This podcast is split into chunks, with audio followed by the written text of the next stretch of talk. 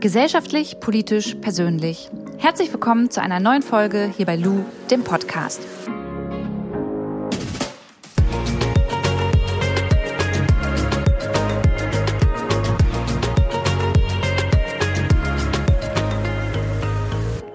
Wisst ihr, was Endometriose ist?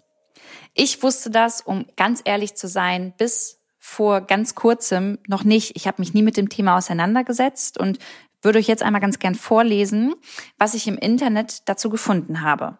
Endometriose ist eine der häufigsten Erkrankungen bei Frauen. Viele Betroffene halten ihre Symptome aber jahrelang für gewöhnliche Regelschmerzen. Endometriose ist eine recht verbreitete Krankheit. Fünf bis zehn von 100 Frauen in der Bevölkerung sind davon betroffen. Viele von ihnen haben mit heftigen Schmerzen zu kämpfen, vor allem während der Regelblutung. Und ich dachte, wenn so viele Frauen davon betroffen sind und mir hier im Podcast so viele Frauen auch zuhören, dann ist das ein Thema, über das wir sprechen müssen. Und deswegen habe ich mir Anna Wilken eingeladen. Anna Wilken ist nämlich von Endometriose betroffen und das schon seit mehreren Jahren. Anna, stell dich doch ganz kurz mal vor. Also, ich bin Anna Wilken. Ähm, ich, ich sage immer so schön, ich lebe halt einfach mein Leben und teile das mit ganz vielen Leuten, weil ich den Begriff Influencer irgendwie so ganz schrecklich finde. Content Creator, das, das finde ich, das ist auch so weit weg. Ähm, ich bin halt einfach Anna und ich wohne aktuell in Heidelberg mit meinem Freund und meinem Hund Oscar und auf Instagram berichte ich über alles, was mir so nahe geht, über alles, worüber ich nachdenke. Ich teile aber auch meine Beauty-Tipps und irgendwelche Sachen, die ich cool und toll finde. Und genauso spreche ich aber halt auch über ernste Themen wie eben der Endometriose oder auch den Kinderwunsch. Und deswegen sind wir auch heute hier in dem Podcast zusammengekommen. Denn ich habe festgestellt, dass ich mich überhaupt nicht mit dem Thema Endometriose auskenne und erst durch dich eigentlich darauf aufmerksam geworden bin. Kannst du einmal erklären, was hinter dem Begriff Endometriose überhaupt steckt? Also da erstmal vorab, das sage ich immer so schön, die Endometriose ist halt mega individuell und extrem komplex, weshalb ich es jetzt einfach einmal kurz erkläre ähm, man könnte über Endometriose schon allein was stundenlang reden. Das erstmal noch dazu. Mhm. Ähm, Endometriose ist halt eine chronische Erkrankung, aber auch eben gutartig, wo sich Gebärmutterschleimhautartiges Gewebe, das kann dann eben in Form von Tumoren, Verwachsungen oder Zysten auftreten. Und das verwechselt sich dann an der Gebärmutter, in der Gebärmutter, Eierstöcke, Eileiter, Blase, Darm, Becken, Zwerchfell, der ganze Douglas-Raum, also der komplette Bauchraum, das Bauchfell. Oder in seltenen Fällen wurde es auch schon an der Lunge oder in den Schultern entdeckt. Und das tritt bei jeder Frau halt eben unterschiedlich auf. Also die eine hat Endometriose am Darm, die andere hat Endometriose an der Blase. Das ist eben sehr unterschiedlich, auch ob man es in Form von Tumoren, Verwachsungen oder Herden hat. Wann ist das bei dir das erste Mal aufgetreten? Mm, das kann man schwer sagen. Man weiß halt nicht, wie Endometriose entsteht. Mhm. Deshalb ist die Endometriose in Anführungsstrichen auch chronisch. Es gibt keinen aktuellen richtigen Weg, wo man sagen kann, so die Endometriose ist jetzt für immer weg. Man kann sie halt operativ eben entfernen. Per Operation verläuft halt auch die Diagnostik. Aber da jetzt das genau zu beurteilen, ist super schwer. Ich kann nur von mir sagen, dass ich relativ früh, weil meine Freundinnen hatten damals ihre Periode noch nicht. Mit Ende elf habe ich meine Periode bekommen. Und ich habe echt geblutet wie ein Schwein. Und die Periode war von da an immer super schmerzhaft. Ich hatte immer, also wie ich es beschrieben habe, Bauchweh. Das waren halt Unterleibsschmerzen. Und auch viel Rückenschmerzen. Während der Periode bin ich nicht zur Schule gegangen. Und da trat es eigentlich schon in meinem Leben. Und da hatte ich auch schon den Verdacht. Aber laut meiner Gynäkologin war ich viel zu jung was im Endeffekt überhaupt gar nicht stimmt, weshalb ich dann die richtige Diagnose erst sechs Jahre später mit gerade 19 Jahren dann bekommen habe.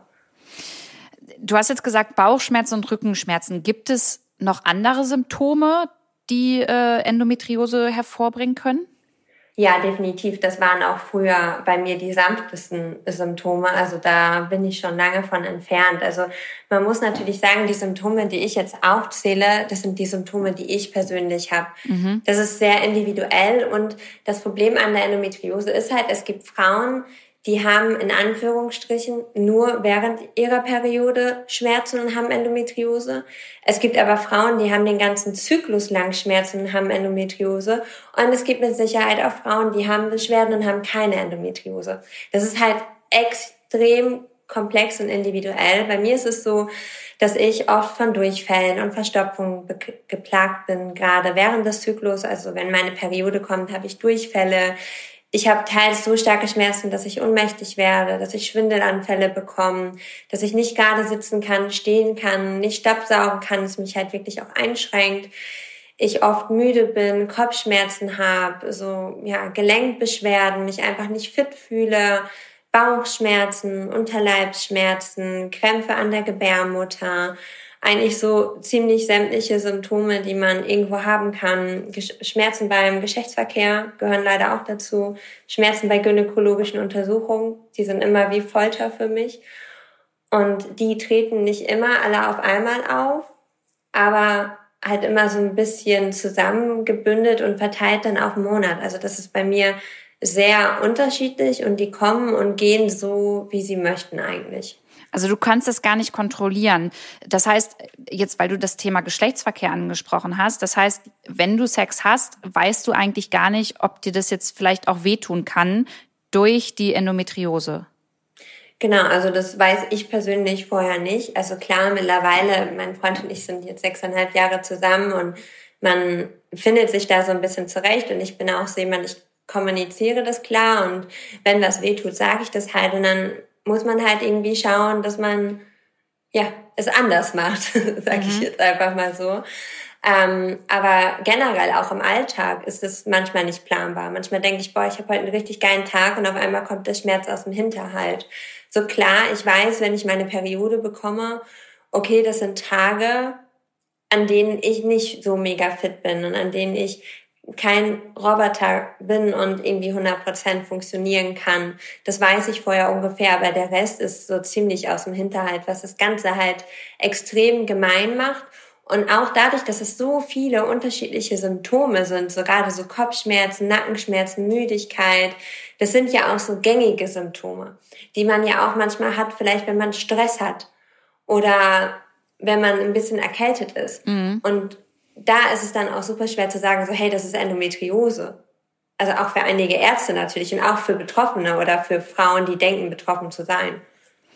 Wie haben denn jetzt Angehörige von dir in deinem Umfeld vor ähm, deiner Diagnose auf deine Symptome äh, reagiert? Haben die das eher belächelt und haben gesagt, hey Anna, stell dich nicht so an, das ist halt mal so, wenn man seine Tage hat? Oder ha hat dein Umfeld auch gemerkt, ja, okay, krass, das ist wirklich bei dir viel intensiver, als es normalerweise sein sollte? Also du triffst es ehrlich gesagt mit deiner ersten Aussage ganz gut. Ähm, es war nicht so, dass meine Familie mich komplett belächelt hat. Aber es war halt schon immer so, so nach dem Motto, ja, das ist Stress in der Schule und ähm, ich wäre halt eine Drama Queen. Weil ich bin ein sensibler Mensch, das stimmt. Ähm, aber das wurde mir halt in der Zeit einfach zum Verhängnis. Weil es immer hieß, so ich überdramatisiere halt einfach. Und von den Ärzten hieß es ganz klar, weil ich bin Scheidungskind, ist logisch, ich will mich in den Mittelpunkt drängen und ähm, weil ich sehr dünn bin und auch schon in meiner Jugend sehr dünn war, war das natürlich auch klar, dass ich magersüchtig bin und bulimiekrank. Das war ganz klar. Also total ironisch gemeint jetzt von mir, ne? Mhm. aber zwar für die Ärzte, waren das natürlich diese Punkte, die halt eben da waren und weshalb ich halt auch so reagiere. Und wenn das dann natürlich die Eltern hören, ja, wen glaubt man dann im Zweifel, dem eigenen Kind oder dem Arzt? Also man sollte vielleicht eher dem Kind glauben, aber in so einer Zeit, ich muss auch sagen, so im Nachhinein, ich kann meine Mama schon verstehen, dass es schwierig war. Ich meine, ich war 14, 15, ich kam in die Pubertät, so, man hat vielleicht auch keinen Bock auf Schule, dann beim Schulsport habe ich immer gefehlt, weil ich halt auch wirklich Schmerzen hatte. Ich kann mir gut vorstellen, dass es vielleicht manchmal als Mutter gar nicht so einfach war, da zu sagen, mh, hm, überdramatisiert sie da jetzt, weil meine Mutter zum Beispiel auch mega Schmerzen während der Periode hat, immer noch, und auch früher schon hatte und sie das als normal empfunden hat. Ich bin der felsenfesten Überzeugung, bei meiner Mutter stimmt da auch nicht alles. Sie will es aber nicht abklären lassen. Das ist natürlich auch ihr Ding, das muss sie wissen. Aber sie hat es halt auch für normal empfunden. So Periodenschmerzen sind normal, laut ihr früher, damals jetzt nicht mehr. Wie bist du damit umgegangen? Also wie war das für dich auch psychisch, dass dich da nicht so wirklich jeder mit ernst genommen hat mit deinen Schmerzen, die du da hattest? Also damals war es einfach nur anstrengend und mich hat das halt einfach so genervt, weil ich selber wusste, mit mir stimmt was nicht. Und ja, ich hatte den Verdacht, das haben viele Frauen nicht. Viele Frauen tappen jahrelang im Dunkeln, ohne überhaupt was von Endometriose gehört zu haben. Aber ich stand halt so alleine da und das Problem war gar nicht mal unbedingt, dass mir nicht mein Umfeld geglaubt hat, sondern irgendwann habe ich angefangen, Selbstzweifel zu entwickeln und mich halt so gefragt, so, sind das wirklich Symptome oder bilde ich mir das ein? Und das ging für mich extrem auf die Psyche, weil ich gar nicht mehr so Herr meiner eigenen Sinne und meines Körpers war und ich einfach wirklich nicht wusste, so übertreibe ich da jetzt? Übertreibe ich schlichtweg oder ist da wirklich was? Und das hat sich für mich extrem schlimm angefühlt und ich habe mich einfach sehr alleine damit gefühlt, weil meine Freundinnen ein Glück nie so Beschwerden hatten. Du hast jetzt gerade gesagt, dass viele Frauen im Dunkeln tappen und gar nicht wissen, dass sie Endometriose vielleicht haben. Äh, was würdest du denn Frauen raten, die, die ähm, ja vielleicht Schmerzen haben, dass man dann auch gleich zum Frauenarzt oder zu einer Frauenärztin geht und ähm, sagt, hey, ist das vielleicht ein Verdacht auf Endometriose oder wie geht man damit um? Also erstmal, ich bin natürlich kein Arzt, aber ich, ich werde das sehr oft gefragt und ich kann sagen, was mir meine Ärztin damals gesagt hat und das vertrete ich persönlich auch sehr. Wenn Beschwerden innerhalb des Zyklus, egal wann, ob jetzt zur Periode, beim Geschlechtsverkehr, zum Eisprung, PMS, was auch immer, so stark sind, dass die einen von etwas abhalten, Sprich, man nicht zur Arbeit gehen kann, man nicht in die Schule gehen kann, man vielleicht nicht mal Staubsaugen kann, einkaufen gehen kann, was immer es auch ist, ist es nicht unbedingt normal und sollte abgeklärt werden. Es gibt Endometriosezentren in Deutschland. Ich persönlich würde immer direkt in ein Endometriosezentrum gehen. Die findet man bei der Endometriosevereinigung. Da sind die postalisch gelistet. Dafür braucht man eine Überweisung, die man aber sowohl beim Hausarzt teils auch ähm, und auch eben Gynäkologen bekommen kann. Und wenn man nicht die Möglichkeit hat, da sofort hinzugehen, empfehle ich den Frauen immer eine Zyklus-App zu verwenden, weil man darin selber ganz gut merken kann, wie oft und wann habe ich diese Beschwerden um mal selber auch zu schauen, sind die immer zur selben Zykluszeit? Sind die komplett wie war, so wie jetzt auch zum Beispiel bei mir? Und was sind das für Beschwerden? Die gibt es ja mittlerweile ganz tolle Apps wie Clue zum Beispiel, wo man das super gut eintragen kann. Und damit würde ich dann einfach zum Gynäkologen gehen und dem Gynäkologen das vorlegen und das Thema Endometriose ganz offen ansprechen und da auch keine Angst davor haben. Und wenn der Gynäkologe sagt, äh, nee, das ist alles normal, Sie müssen da durch, Sie müssen fünf, sechs Ibus am Tag nehmen, das ist total normal, dann würde ich sagen, okay, schön, dass Sie das für normal empfinden und den Gynäkologen wechseln. Da bin ich ganz ehrlich. Also vor allem, wenn es einen selber wirklich so sehr beeinträchtigt und man wirklich schlimme Schmerzen hat und man auch selber das Gefühl hat, da stimmt was nicht, dann würde ich mich nicht entmutigen lassen von einem Gynäkologen, der vielleicht nicht so gut informiert ist über Endometriose. Die gibt es nämlich, ohne Ärzte schlecht zu reden, halt leider noch zu Genüge. Wie geht dein Freund damit um? Oder also hat sich das entwickelt bei ihm? Ist er da von Anfang an sehr verständnisvoll mit umgegangen oder musste er da auch erst lernen, da vielleicht in bestimmten Situationen ähm, dann ja auf eine ganz bestimmte Art und Weise irgendwie zu handeln? Mein Freund musste tatsächlich lernen, damit umzugehen. Das habe ich ihn sehr lange verübelt. Als ich aber mein erstes Buch geschrieben habe, habe ich während des Schreibens gemerkt, dass ich ihm das eigentlich gar nicht so übel nehmen kann, weil er hat keine Periode, er, er fühlt nicht in mir rein und die Endometriose ist selbst für Ärzte nicht richtig erklärbar. Also selbst Ärzte wissen keine hundertprozentige Ursache. Wie soll dann mein Freund, der diese Beschwerden und all das, was ich durchmachen muss, auch psychisch, nicht erlebt, dann verstehen?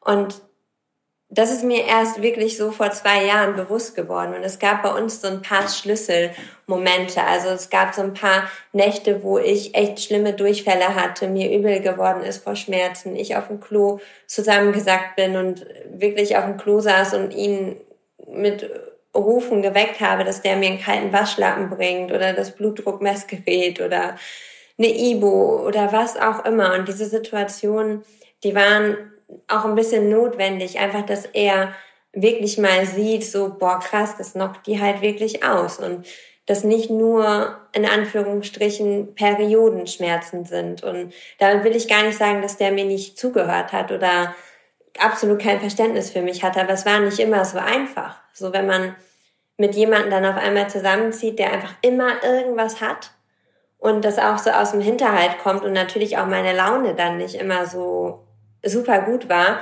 Also mittlerweile kann ich voll verstehen, dass der damit nicht immer so gut umgehen konnte, ehrlich gesagt. Ähm, weil ich glaube, das ist nicht so einfach. Und wir haben jetzt einen tollen Weg gefunden und das funktioniert super gut. Und ich glaube, da hilft ja auch ganz viel miteinander reden. Und wie du schon sagst, wenn Menschen im Umfeld dann auch wirklich mal diese Situation mitbekommen, tatsächlich, was natürlich nicht schön ist, aber wenn, wenn sie das mitbekommen, dann können sie sich da vielleicht dann doch ein Mühe mehr hineinversetzen irgendwie, ne? Ähm, wie ist das, wie ist das bei euch mit dem Thema Kinder kriegen? Wirkt sich die Endometriose oder kann die sich auf äh, dein, dein Kinderwunsch ähm, auswirken? Also im Allgemeinen sagt man, dass so 40 bis 70 Prozent der Frauen, die in Anführungsstrichen unfruchtbar sind oder ungewollt kinderlos, Endometriose haben. Ähm, bei mir ist es so, ich bin jetzt seit zwei Jahren, oh tatsächlich jetzt bald genau vor zwei Jahren, ähm, seit zwei Jahren in der Kinderwunschbehandlung. Wir hatten schon mehrere künstliche Befruchtungen, weil bei mir eben eine primäre Sterilität vorliegt was man, wo man jetzt nicht 100% sagen kann, ob es vielleicht auch einfach allgemein so ist. Mit Sicherheit spielt die Endometriose da auch ein gutes Stück mit ein. Ähm, dadurch, dass ich die Endometriose auch in der Gebärmutterwand habe, das nennt man dann Adenomiose, das ist so eine Art, ja, sag ich mal, Spezialform der Endometriose, kann es eben auch sein, dass zum Beispiel eine Einnistung vom Embryo dadurch erschwert wird. Und bei mir ist so das Thema reife Eizellen eher das Problem und dass ich wenig davon habe und ja, da das Problem eher auf meiner Seite liegt. Und da sind wir jetzt, wie gesagt, seit zwei Jahren dabei und hoffen, dass ich hier bald einen positiven Schwangerschaftstest habe oder ein kleines Baby hier sitzen habe, wo ich nicht mehr in Ruhe Podcast aufnehmen könnte. Also ich stelle mir das, ja. Anna, ich finde das ganz krass so. Also all das, was du erzählst, das, ähm, das, das kann einen ja auch so belasten oder belastet einen ja so. Und ich finde es einerseits total toll und inspirierend, dass du da so offen drüber redest. Und andererseits denke ich mir so, Mann, wie machst du das, dass du das so ausgleichst? Also klar, du gehst spazieren, ihr habt einen Hund, du redest darüber auch ganz offen, aber also gibt es dann auch wirklich Tage, an denen du halt nicht so stark bist und an denen du sagst, ey, okay, das belastet mich alles krass, aber ich muss ja irgendwie weitermachen? Du, da gibt's super viele Tage. Und als ich damals die Diagnose mit der Endometriose bekommen habe, habe ich mich mega gefreut und relativ schnell realisiert, so, hey, es war cool, jetzt endlich schwarz auf weiß zu haben, was ich da hab. Aber helfen tut's mir halt irgendwie dann im Endeffekt doch nicht so viel. Und ich hatte da sehr starke Depressionen, ich hatte mit sehr starken Panikattacken zu kämpfen und ich habe wirklich zwei Jahre in meinem Leben gehabt, wo ich echt nicht glücklich war wo es mir wirklich, wirklich, wirklich schlecht ging. Und ich habe sehr lange gebraucht, da meinen eigenen Weg zu finden. Und bin, was die Endometriose angeht, aktuell einfach auf einem guten Weg, dass ich versuche, das zu akzeptieren, weil ich meine, diese Schmerzen sind total behindert. Das kann man nicht anders ausdrücken. Und das ist einfach nur Kacke. Aber wenn ich jeden Tag hier zu Hause sitze und deswegen weine, macht es das nicht besser. Das, die Endometriose, die geht dadurch nicht weg. Ganz im Gegenteil. Und beim Kinderwunsch ist es so, da rede ich tatsächlich erst seit einem Jahr drüber, obwohl ich schon vor drei Jahren erfahren habe, dass ich, ja, in Anführungszeichen, dass ich unfruchtbar bin, also dass es schwierig wird bei mir. Und da habe ich mich sehr schwer getan, darüber zu reden. Ich weiß gar nicht warum. Und mir tut das Reden unglaublich gut. Also mir tut es gut, mich nicht zu verstecken. Und mir tut das gut, wenn mich mal wieder irgendein Idiot fragt, wann ich endlich Kinder kriegen will, dem direkt ins Gesicht zu sagen, so, hey, diese Frage stellt man nicht und hey, ich bin unfruchtbar und du tust mir damit weh. Und das ist was, was mir extrem gut hilft. Und trotzdem, dass ich immer positiv bin und das auch auf Instagram zeige, und das bin ich auch, habe ich auch Tage, an denen es mir schlecht geht. Und zum Beispiel am Freitag habe ich für eine Endometriose-Doku so einen Zoom-Call gehabt. Und ich habe in den ganzen dreieinhalb Jahren, wo ich so offen über meine ganzen Thematiken spreche, noch nie bei einem Interview oder Podcast oder irgendwas währenddessen geweint. Einfach weil, ja, ich kann das ganz gut. Ich rede darüber gerne und wenn es mich belastet, dann weine ich halt vielleicht im Anschluss. Und da bin ich so in Tränen ausgebrochen und da habe ich so gemerkt, wie das jetzt alles aus mir rauskam und ich das einfach mal nicht halten konnte. Und diese Momente, die gibt's bei mir auch. Und die sind total in Ordnung und die lasse ich genauso zu wie auch positive Momente. Total. Und das, was du gerade gesagt hast, ne, mit den, ähm, mit, mit dem Fragestellen, auch gerade wenn es darum äh, geht, ob man jetzt ein Kind haben möchte oder nicht, finde ich auch ganz wichtig, da nochmal für zu sensibilisieren. Ich hatte dich im, im Vorgang ja auch gefragt, hey Anna, sind die Fragen okay? Ist das in Ordnung, wenn wir darüber sprechen? Und das ist, glaube ich, auch für alle ZuhörerInnen nochmal wichtig, dass man nicht selbstverständlich einfach Menschen darauf anspricht, ähm, ist jetzt ein Kinderwunsch da, ist jetzt kein Kinderwunsch da oder auch generell, wenn es um das Thema Krankheiten gibt, da immer erstmal so vorsichtig vorzufühlen, bevor man da gleich mit der Tür ins Haus fällt. Ja, ja, das sehe ich genauso. Und das gilt ja auch so, und wann heiratet ihr jetzt? Das sind, das sind ja so Lebensentscheidungen, die will man nicht immer mit allen teilen. Ich meine, gut, ich habe mich dazu entschlossen, das mit einer mit, mit vielen Leuten zu teilen. Dass mich da jetzt die Leute zu Sachen fragen auf Instagram, das ist ja total klar. Der eine macht es sensibler, der andere ist ein bisschen unsensibler. So, aber damit muss ich persönlich rechnen. Das finde ich auch okay. Aber ich finde, wenn man, wenn man einfach so salopp fragt, so, wollt ihr nicht endlich mal schwanger werden oder wann ist es denn soweit? Man weiß ja auch gar nicht, ob die Person vielleicht gar keine Kinder kriegen will und für so Personen ist es genauso nervig wie für mich und kann genauso belastend sein, sich immer rechtfertigen zu müssen, dass das für einen das Leben ist, was man so gewählt hat. Und was Frauen angeht mit unerfüllten Kinderwunsch oder auch Männer. Ich meine, auch Männer können einen unerfüllten Kinderwunsch haben, können der Verursacher sein und darunter leiden. Ist das ja immer ein Unterschied, ob man Kinder haben will oder Kinder kriegen kann. Und das finde ich, das, das sehen die Leute einfach nicht. So, weil durch Instagram, ich meine, man sieht halt auch viel Happy Family, was ich nicht negativ reden will. Ich liebe wirklich jedes Kind meiner Freundinnen und wenn meine Freundinnen schwanger sind, ich will jeden Step erfahren und ich freue mich immer unglaublich doll für die, weil die nehmen mir nichts weg. Die können auch nichts dafür, dass die Situation so ist, wie sie gerade bei mir ist. Aber man vergisst die Leute, bei denen es nicht klappt oder die nicht wollen die geraten, finde ich, absolut in Vergessenheit. Voll. Um jetzt nochmal, weil mir ist gerade noch eine Frage dazwischen gekommen, um nochmal auf das Thema Endometriose ein bisschen äh, wieder zurückzukommen, Anna. Wenn, wenn du das jetzt hast, ne, du hast gesagt, du nimmst dann mal eine Ibu oder du brauchst einen kalten Waschlappen, aber kannst du wirklich sagen, ähm, dass du Methoden für dich entwickelt hast, die dir helfen oder gibt es nicht so 100 Prozent da etwas? Also das ist halt ein sehr persönlicher Weg. Ähm, zum Beispiel so über Schmerzmittel rede ich generell bei Instagram wenig, aber auch bei mir gibt es Tage, wo eine Ibo nicht reicht und ich zu was weitaus Stärkeren greifen muss.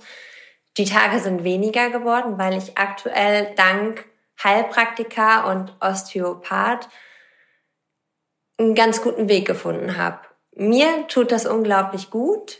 Ähm, ich will damit nicht sagen, dass ich damit alles wegzaubere. Ich habe immer noch Beschwerden, aber meine Beschwerden sind in den letzten Monaten aushaltbarer geworden. Ich nehme weniger Schmerzmittel und das ist total cool, weil es ist auch eben nicht so gesund, den Körper jeden Monat mit, äh, weiß ich nicht, Opiaten oder starken Schmerzmitteln voll zu pumpen. Ähm, das ist jetzt so ein Weg, der mir ganz gut tut äh, gerade die Osteopathie, Fußreflexionentherapie. Ich habe mit meiner Heilpraktikerin meinen Darm kontrolliert, da habe ich eine Stuhlprobe abgegeben. Da war auch sehr viel in einem Ungleichgewicht und ich bin der Meinung, das spielt sehr viel zusammen. Und das sind aktuell Dinge, die mir sehr gut tun. Dann hilft mir zum Beispiel Wärme sehr gut. Ein Tänzgerät, das sind so kleine Stromimpulse. Ähm, ich trinke auch viel Tee, so Frauenmantel, Himbeerblättertee, Mönchspfeffer alles, was man sich dann irgendwie auch, sage ich mal, zu Hause so mischen kann, was man auch frei verkäuflich bekommt, was man so für sich ausprobieren kann. Ich gehe dann viel baden oder auch tatsächlich oft auch einfach mit meinem Hund Gassi. Und diese Kombination tut mir ganz gut. Und was mir im Endeffekt am aller, allermeisten geholfen hat, was eigentlich gar nichts mit einer körperlichen Ebene zu tun hat, war der Punkt, dass ich wirklich gelernt habe, so wie ich das vorhin schon angedeutet habe, damit umzugehen dass die Endometriose nicht besser wird, wenn ich jeden Tag weine und gegen sie angehe. Ganz im Gegenteil, damit mache ich es mir selbst einfach noch schwerer. Und ich angefangen habe, mit ihr Freundschaft zu schließen. Und ich habe ihr, ich sage bewusst ihr, weil sie heißt Frieda. Ich habe vor drei Jahren habe ich sie Frieda getauft. Und das ist echt cool, weil so wie du jetzt lachen musstest, sitze ich hier gerade selber zu schmunzeln. Und wenn mich jemand fragt, ob ich Schmerzen habe, fragen die Leute mittlerweile, wie es Frieda geht. Und das finde ich halt total cool, weil wenn die das schon fragen, lache ich schon. Und wenn ich dann sowas sage wie Frieda ist aktuell zickig, dann muss ich noch mehr lachen. Und dann gibt mir das so eine kleine positive Affirmation. Das heilt natürlich keine Schmerzen. Und ich will das auch gar nicht damit verharmlosen oder anders darstellen. Aber mir persönlich hat die Sichtweise der Endometriose extrem geholfen, Veränderungen zu schaffen, um damit besser umzugehen, um dadurch die Schmerzen auch anders anzunehmen. Ich finde, dass das ein voll schönes Schlusswort beziehungsweise auch eigentlich ein total schöner Rat an andere Menschen ist, die unter genau diesen Symptomen leiden. Und äh, von daher, Anna, danke ich dir voll dolle, dass du mir das Thema einmal näher gebracht hast und auch allen ZuhörerInnen. Und ähm, ja, wünsche dir auf jeden Fall alles, alles Gute auf deinem weiteren Weg. Und auf deiner Seite kann man ja dich äh, und deinen Weg auch tatsächlich dann verfolgen. Und deine Instagram-Seite, die verlinke ich hier nochmal in den Show Notes, nennt man das, glaube ich. Und ähm, ja, wünsche dir alles Gute. Vielen Dank, das wünsche ich dir auch und danke fürs Zuhören.